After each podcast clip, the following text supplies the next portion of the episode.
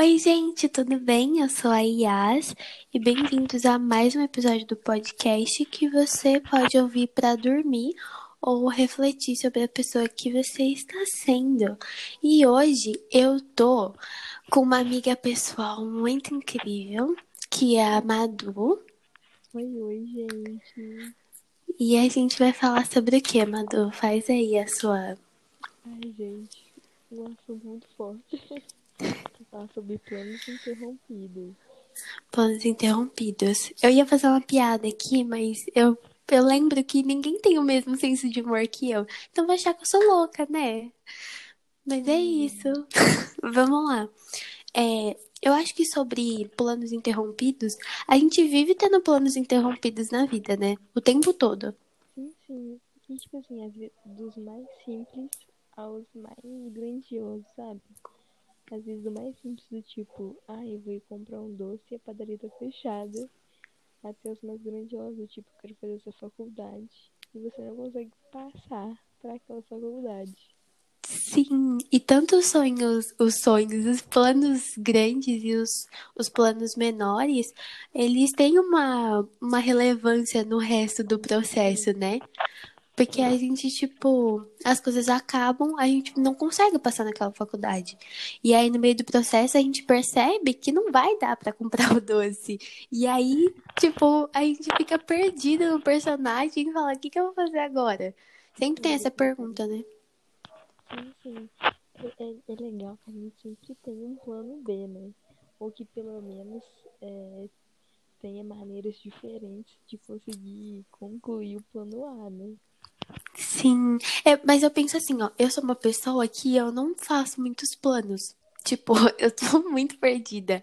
Por exemplo, eu comecei a minha vida quando eu tinha seis anos de idade. Olha que pessoa precoce. Já pensando na minha faculdade. Então, eu pensei assim: olha, é, eu quero fazer faculdade, né? Eu vou fazer medicina veterinária, até porque eu gosto muito de bicho.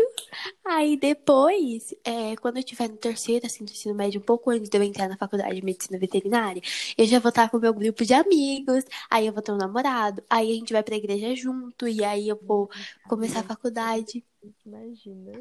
Sim, aí eu cheguei no ensino médio, Cadê o namorado?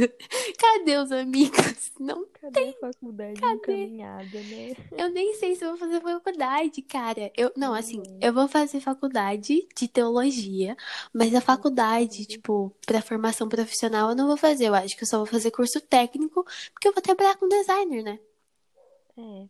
Então, cara, eu acho que realmente também algo que a gente tem que ter em mente é de que nós próprios a gente muda constantemente. Todos os dias a gente está mudando. E com isso, os nossos planos também vão mudar, sabe? A gente tem que ter. Tipo assim, eu acho que a gente tem, tem certas coisas que a gente tem que planejar, com certeza. Que a gente também não pode viver, tipo, a Deus sabe?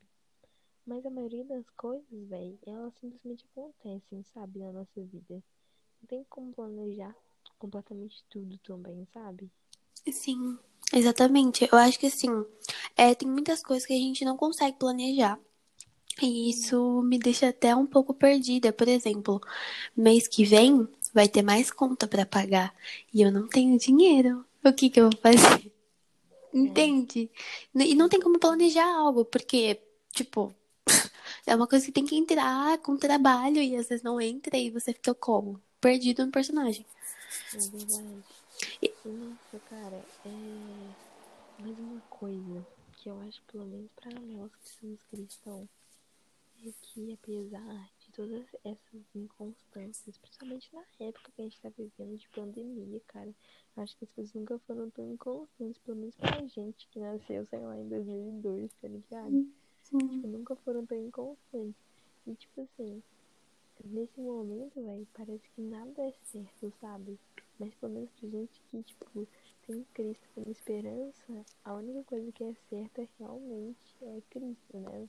Sim, eu acho que esse lance de planos interrompidos, ele é muito, muito, muito primordial para para nossa perseverança na fé. Quando a gente tem esse lance de tipo planos interrompidos, a gente entende que isso não, os nossos planos, que são nossos, eles não dependem só da gente para acontecer, mas da vontade de Deus. Então, assim, eu penso muito nessa parte também de que às vezes que é, os meus planos não são os planos de Deus, às vezes. Por isso que eu sempre oro muito pedindo que o meu coração esteja alinhado com o coração de Deus para que eu possa sonhar os sonhos que Ele tem para mim. Se os meus sonhos não forem os deles, o Pai não vai deixar que aconteça. E glória a Deus por isso, que Ele interrompa mesmo. Porque Ele sabe o que é melhor pra gente. A gente não sabe, né, velho? Às vezes a gente pode não entender no momento por que, que esse sonho está sendo interrompido, esse plano está sendo interrompido, ou pelo menos adiado, sabe? Mas ele sabe, velho. Porque todas as coisas já estão, tipo, claras na mente dele, sabe de tudo, tá ligado? Sim, e eu acho que nós, como cristãos, né? Tipo assim, o lance de, de planos interrompidos é muito engraçado. Porque em várias situações, eu, tipo, tava fazendo tudo do meu jeito. Eu tava lá, tipo, super feliz com o que tá acontecendo. Aí eu para e pensa, não, mas tem que falar com Deus, né? Aí chega então, tem umas coisas acontecendo aqui, esqueci de dar aquela atualizada. Aí Deus fala, tá, mas eu não quero. E ele acaba com tudo. Com certeza, sabe? Esse, esse tempo foi algo que aconteceu comigo. É, assim, essas últimas épocas aqui foi algo que aconteceu. Eu fui, em vez de chegar e falar, pai, vou construir a base da casa. O que, que você acha desse plano aqui? Apresentar o projeto para ele? Não. Já fui o quê? Montando a base da casa. Quando eu fui para colocar os tijolos para o cimento, eu falei, e aí, pai, o que, que você acha? Ele não. Vou lá e destruo a casa. Isso é muito engraçado. E o mais legal é que assim, ó, a gente sofre muito por vários nãos, mas quando a resposta é sim, a gente nem repara. Tipo, Verdade. a gente É não dá relevância. Por exemplo, eu tava vendo uma, uma situação que sempre me faz pensar sobre planos interrompidos. É a minha tia. Todo mundo fala que minha tia é minha mãe de verdade, que minha mãe de verdade é minha mãe de mentira. Porque minha tia parece muito comigo, tanto tipo personalidade quanto aparência. E aí, a gente, ela tem um filho, né? O Rian. E o Rian, mano, ele tem 6, 7 anos. Ele é muito engraçado. Porque ela falou, ela vive falando não pra ele, né? Porque ele só quer fazer coisa errada. Aí ela fala, não vai fazer. Aí ele, não, mãe, mas eu quero. Não, mas você não vai fazer. E aí uma vez ele chegou pra ela e falou assim, mãe, por que que você só fala não pra tudo que eu quero? E é legal.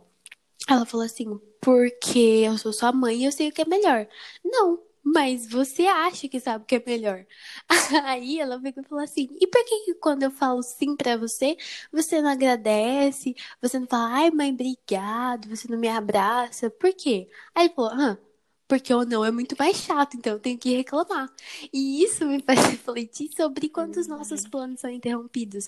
Porque a gente faz a mesma coisa com Deus. A gente não quer receber ou não. Nossa, é muita verdade. Porque às vezes a gente é igual criança mesmo. Porque quando a gente esquece que Deus tem a ciência de tudo. Então ele já vê tudo e ele sabe o que, que vai ser melhor ou não. Mas pra gente a nossa visão é limitada. Então algo pode parecer o melhor agora. Mas a gente não sabe o que isso vai se tornar na frente, sabe? Então, Exato. por exemplo, essa casa que você estava construindo, Deus falou não. E se ele e se eu tivesse continuado sem ouvir a voz dele, essa casa podia simplesmente cair porque não estava certo no projeto, velho. Sim, E seria pior, porque se ela tivesse pronto cair, ia dar muito mais estrago. exatamente, cara. Tem muito que dá, dá graças, velho. Sabe, por alguns planos serem interrompidos. Porque Deus, Deus faz tudo com perfeição, velho. Sim. E nada, nada, tipo, é uma coisa que eu sempre falo, que eu ouvi uma vez o, o Guilherme Nunes, que é do. Ele participa do, do Azedo de Teologia do Instituto Schaefer, né? Ele fala. É, Nada chega nas nossas mãos sem antes passar pelas mãos da providência. Isso é muito real. Porque, assim, na hora do plano acontecer, na hora que as coisas estão rolando, a gente não olha desse jeito. Porque a gente tá dentro da situação. É o mesmo lance do labirinto. Tem uma metáfora com o labirinto. E quando a gente tá dentro dele, a gente não sabe qual é a visão periférica, porque a gente não tá olhando de cima, a gente tá olhando de dentro. Então, como é que a gente vai sair? A gente não vê o todo, né, pai? Exatamente. E Deus vê o todo. Então, tipo, por mais que para nós isso tenha dado errado, não deu errado. Nada deu errado, porque tudo foi conforme a vontade de Deus. E a vontade de Deus é boa, perfeita e agradável. Véi, eu tenho é, estudado o livro de Tiago. E, mano, é, é sensacional, velho. O livro de Tiago é todo marcado na minha vida. Porque um versículo é melhor que o outro, velho. E, tipo, algo que eu tenho, sabe, notado muito é que ele fala o tempo todo, sabe? Ou se alegrem, porque o que vocês acham que são é, provações é aquilo que faz fé perseverar, é aquilo que te molda. E, cara, é, é muito isso. Os planos interrompidos, que nem que a gente vai criando as bases e desfaz e cria de novo, te faz ser um pedreiro melhor, cara. Deus vai te amadurecendo, sabe? Deus vai, tipo, te, te moldando, velho. Tudo na sua vida é, serve de alguma coisa, velho. Tudo, até a coisa que você acha mais inútil, mais desnecessária que aconteceu na sua vida, serviu pra alguma coisa. Então, exatamente. Tudo é aprendizado. Tudo que acontece na nossa vida molda que a gente é. A questão é a perspectiva que a gente tem da situação. Quando a gente olha para a situação com a perspectiva bíblica, a gente não não pensa que as coisas estão dando errado. As aflições não doem tanto. As tentações não são tão, tão tipo, pesadas. Porque a gente, a gente entende que Deus tá com a gente, né? Então, Sim, cara. Oh, e tipo assim, algo que a gente, eu acho que às vezes, a gente não tem noção. É de que quem cuida da gente é um Deus que nos amou. E esse Deus é ser que é onipotente. Ou seja, ele tem poder para tudo. É onisciente, ele conhece todas as coisas. É onipresente, está em todos os lugares. E ele é soberano sobre todo mundo. Nada escapa dos seus planos, nada escapa das suas mãos. É tipo, mano, olha só, quem cuida da gente, velho? Sim. O, tipo, é o cara a qual pertence todas as coisas. Então, tipo, por que, gente se preocupa, mano? E, e é isso que eu fico pensando a respeito do, dos seres humanos.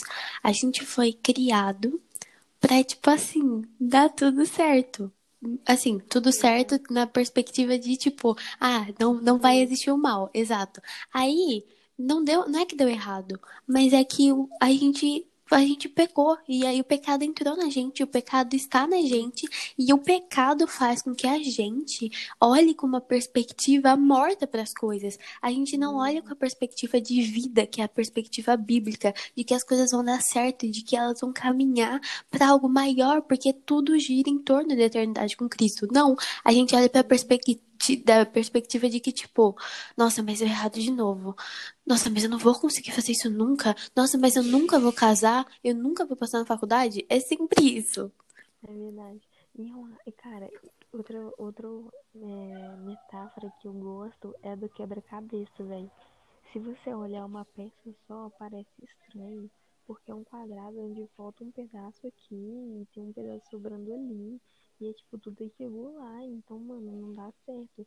Mas quando eles estão todos juntos e você olha, é uma obra incrível. E eu vejo esse, esses pedaços de quebra-cabeça como as situações que a gente passa na vida. Elas são irregulares, de, de altos e baixos, mas quando elas se encaixam, elas formam uma obra perfeita. Que é como falam que todo, é, todas as coisas cooperam para o bem daqueles que amam a Deus. Isso não significa que você não vai ter doença, você não vai ter nada de ruim, nada de pobreza, nada de tristeza na sua vida, porque todas as coisas cooperam para o bem. Não, mano, mas às vezes uma aprovação vai cooperar para o seu bem. Às vezes a gente não entende isso, velho. Sim, a gente, a gente não consegue. Eu acho que o nosso problema é não entender como funciona o quebra-cabeça.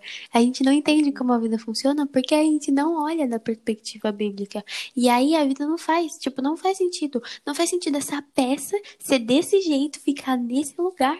Só que a gente não tá olhando de cima, a gente tá olhando de baixo. Então a gente, tipo, é sempre isso. Eu acho que quando a gente a, a, gente desenvolve a nossa fé na medida que a gente sofre. Nossa, parece pesado falar isso, porque parece que a gente tem que viver sofrendo. Mas o pecado faz a gente viver sofrendo. A gente deveria estar sofrendo só por saber que a gente peca e o nosso pecado das sete da manhã ao meio-dia é suficiente para nos condenar ao inferno. A gente deveria sofrer só por isso, mas a gente tem Cristo que, que tipo, por causa da, da graça de Deus, por intermédio de Cristo, nós somos considerados justos. Isso deveria ser a nossa esperança para viver e, e acreditar que os planos interrompidos, eles são importantes para o desenvolvimento da nossa fé e para a chegada de, do que é dito em Efésios, da, da estatura perfeita do Filho de Deus. Então... Eu acho que essa é a palavra-chave também, esperança, velho. Aonde está a nossa esperança? Porque hoje em dia eu acho que tem muitas coisas também que tem que acontecer na nossa vida e ainda não aconteceram porque a gente não tá preparado para receber, velho. Por exemplo, dessas partes de plano interrompido. Por exemplo, vamos supor, eu tenho um filho, eu tenho um carro. Esse carro é do meu filho também. Se eu morrer, esse carro vai ficar pro meu filho. É a herança do meu filho. Mas eu vou entregar o meu carro na mão do meu filho de 5 anos, não vou, porque ele ainda não está preparado para receber aquilo quando meu filho tiver 18 anos, eu posso entregar, porque ele vai estar no momento certo. Eu acho que é muito isso também. Exato, eu acho. Ele não tem maturidade para receber. E o pai tá cuidando da gente pra gente criar essa maturidade de receber. Então, então muitas coisas têm que ser interrompidas, cara, porque ainda não é o momento se a gente receber aquilo fora do momento, vai ser pior, velho. Nossa, totalmente. Isso me faz refletir a respeito da, da nossa geração ser muito ansiosa. A gente é imediatista. Sim. Tipo, eu percebo assim, não só da minha parte, né, que muitas vezes acontece, mas da parte de muitas pessoas que eu vejo, que eu converso. Mano, o negócio demora uma semana. Tipo assim, por exemplo. Eu tô passando mal já. É, tipo, eu, eu trabalho com arte, eu faço design. Aí, assim, o, o, o prazo chave que eu sempre dou pra todo mundo é uma semana, porque eu, eu consigo desenvolver melhor, eu estudo melhor a proposta. Aí a pessoa pega e fala, ah, mas eu queria pra ontem. Ô, mãe, ô, que que é isso? Eu vou pra ontem. É muito. A nossa, a nossa sociedade, ela quer correr com tudo, a gente não... Se você for parar, a gente não para mais e senta e, tipo, não faz nada a gente não consegue. A gente estar sempre fazendo alguma coisa. A gente ficou assim, uma máquina de verdade. A gente quer dormir pouco porque tem que fazer mais coisas, o tempo tá passando e a gente vive em torno disso e as coisas se tornam automáticas, sabe? Sim. A e... gente não tem, tipo, calma pra refletir nada mais. Totalmente. Pensar nisso me dá tão pouco de falta de ar, porque assim, eu moro em São Paulo. Agora eu não tô mais na capital, né? Mas eu moro no interior. Mas assim, a cidade de São Paulo, meu, aquilo lá é o próprio imediatismo. Você anda na rua, tem um monte de gente correndo porque precisa chegar no emprego. E a pessoa saiu de casa às 5 da manhã e já são 7, ela ainda não conseguiu chegar. Então, tipo.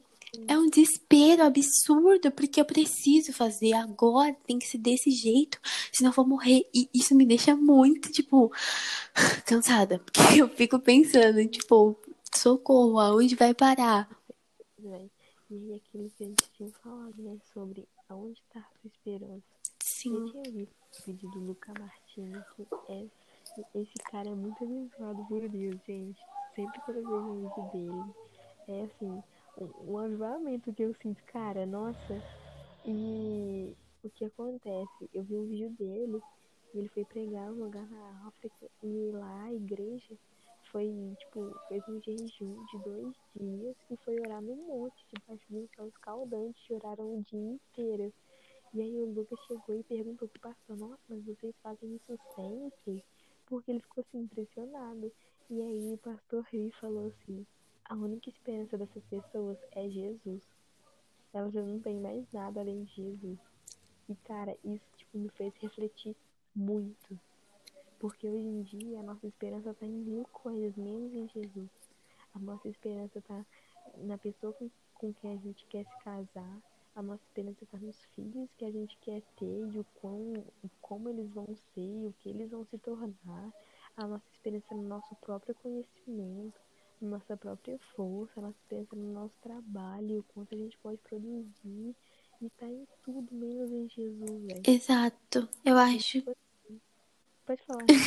eu acho que assim, parando para pensar sobre isso, é uma forma, tipo, da gente exercitar exercitar a esperança em Cristo, é entender que a gente não precisa deixar de fazer e querer coisas, mas a gente precisa buscar a vontade de Deus para que essas coisas funcionem conforme o plano. Tipo, do que adianta você dizer que você se converteu e agora você vai na igreja e agora. Eu, eu não acredito nem no, no termo se converteu, né? Porque quem converte é o Espírito Santo. O que adianta você falar que o Espírito Santo te converteu e aí você vai na igreja e você faz, mas aí a sua vida ainda tá sendo para as coisas daqui e você não entende que o aqui, o agora passa. Você vai morrer, os seus filhos vão ficar. Se você. Sim. É tipo assim, ao pensar que, que beleza, quer fazer as coisas, faz, mas faz pra glória de Deus. Tipo, você vai tirar o lixo do banheiro? Tira para a glória de Deus. Nossa, como que eu vou fazer isso? Exista para a glória de Deus. Quando você exige para a glória de Deus, mostre que a sua esperança está firmada no único que é, é digno de, de, de, qualquer coisa. Então, tipo assim, com a esperança firmada nele, a gente vive uma eternidade com ele e para ele sempre, sabe? É, velho. E tipo assim, eu acho que às vezes é por isso que tem coisas na nossa vida que nem deveriam ser planos interrompidos, porque eles nem deveriam ter se tornado planos. E se nossa esperança estivesse em Cristo, a gente buscaria Ele acima de tudo. Então, tipo assim, eu jejuaria mais, eu oraria mais. E eu saberia que aquilo não era pra se tornar um plano, que aquilo não era pra mim, então aquilo não ia nem se interromper, sabe? Totalmente. Eu acho que isso é um pouco de culpa nossa também. Alguns planos interrompidos, porque é a nossa falta de fé a nossa falta de esperança em Cristo e a nossa auto, a autossuficiência. A gente querer fazer nossas próprias coisas pelas nossas próprias pernas. E não vai dar certo, velho. E glória a Deus por isso, mano. Que Deus interrompe aquilo antes de virar uma, uma bola de neve que vai destruir a gente. Sim, e o triste é perceber que as pessoas, elas precisam ter os planos interrompidos para entender que a vontade é sempre de Deus. Assim, Sim. eu falo isso porque eu vejo pessoas de 13, 14 anos almejando um relacionamento, tipo, eu preciso de um namorado, eu preciso me sentir amado, eu preciso, eu preciso. Cara, você precisa de Cristo, você precisa olhar para Cristo. Quando você olha para Cristo e, e é Cristo e a sua vida é sobre Cristo, as outras coisas vão vir. Não porque. Pode falar. Eu, eu ouvi uma frase uma vez que, tipo, mexeu muito comigo também. Que eu acho que foi a Fabiola Mello que falou, não lembro, gente, de verdade. Mas eu acho que foi ela que falou assim, que enquanto Deus não for nosso foco, algumas coisas não vão acontecer. Por que que acontece? Deus não vai te dar alguma coisa para que essa coisa tome o primeiro lugar da sua vida, tome o lugar de Deus. Entendeu? Tipo assim, vamos supor, que você acha que você precisa de um relacionamento para ser mais feliz. Então, se você acha que você precisa de um relacionamento para ser feliz, você automaticamente vai tirar Deus do primeiro lugar e colocar o seu relacionamento. Então Deus não vai te dar isso. Deus não, Deus não divide o primeiro lugar. Você tem que se satisfazer completamente em Deus. Então as outras coisas farão parte da sua vida porque primeiro você buscou o reino dos céus e sua justiça. Totalmente. E, e tá escrito. A gente, isso tá escrito. Que se a gente buscar o reino dos céus, as outras coisas serão acrescentadas. Deus sabe dos sonhos que você tem.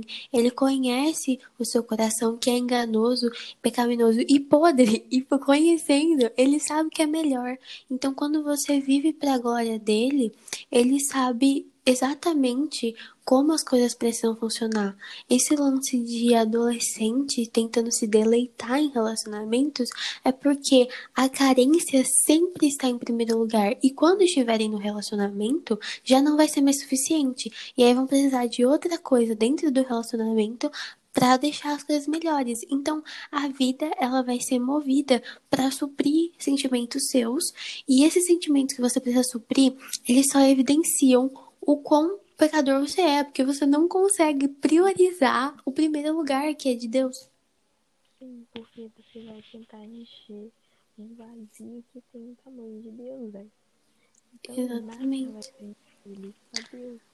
Enquanto você Deus não for seu foco, você não vai conseguir se sentir bem consigo mesmo. Sim, é uma coisa que o Iago Martins, ele, ele falou em alguns episódios do Mundo Cópia, é, que é sempre sobre isso, sabe? Tipo, o vazio é do tamanho de Deus. E ele é transcendente por isso. E aí você fica tentando tacar coisa no, no vazio e, e, e não vai preencher. Não vai preencher. É a mesma coisa que você tentar encaixar uma forma redonda num, numa forma quadrada. Não vai encaixar. Porque não é, não é o que é para ser. E é a mesma coisa. Não adianta colocar a sua carência, a sua idolatria, o seu namorado no lugar de Deus, porque não vai encaixar em algum momento, aquilo vai se esvair, não vai ser suficiente e você vai sofrer, porque você foi feito para algo que é eterno, você foi feito para uma vida eterna com Cristo e você é tão cabeçudo que você não consegue perceber isso. Sim, sim.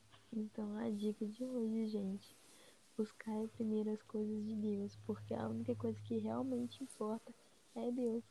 A única coisa que realmente vai te fazer feliz, te trazer paz, te fazer se sentir completo é Deus. Quem te completa não é só uma gênia, é Deus. Exato. Em primeiro lugar. Exatamente. E é isso, gente. Eu espero que vocês tenham gostado do episódio, que vocês possam guardar isso no coração de vocês e levar isso mais pra frente. Possa frutificar na vida de vocês. Amém. Gente. É isso aí. Frutifiquem frutos visíveis, gente. Coloquem Deus em primeiro lugar e a vida de vocês vão mudar, gente. Realmente, não sejam crentes, sejam cristãos, sejam pequenos Cristo. E para ser pequeno Cristo, tem que olhar para Cristo e seguir Cristo e focar em Cristo. Cristo tem que ser o seu foco. Exatamente. Ser crente até o diabo é e não é suficiente. Então, é façam tudo para a glória de Deus, busquem o reino dos céus e o resto, cara, é resto. Mas é isso. Você tem algo Deus é o foco, o resto é resto. O resto é resto. Você tem alguma coisa para acrescentar? Quer mandar um beijo para a família? Gente, eu quero Deus é bom e o resto é resto. É isso, gente. Mas, então é isso. Foi um prazer gravar com você, Madu. E. Muito obrigada. Foi muito um prazer. Ai, fico muito feliz. Ai, gente, eu adoro também. Gente, sério, que isso possa fazer diferença na vida de vocês, gente. É isso aí, gente. Nossa. Foca, foca nele. É isso, gente. Tchau, beijos e até o próximo episódio.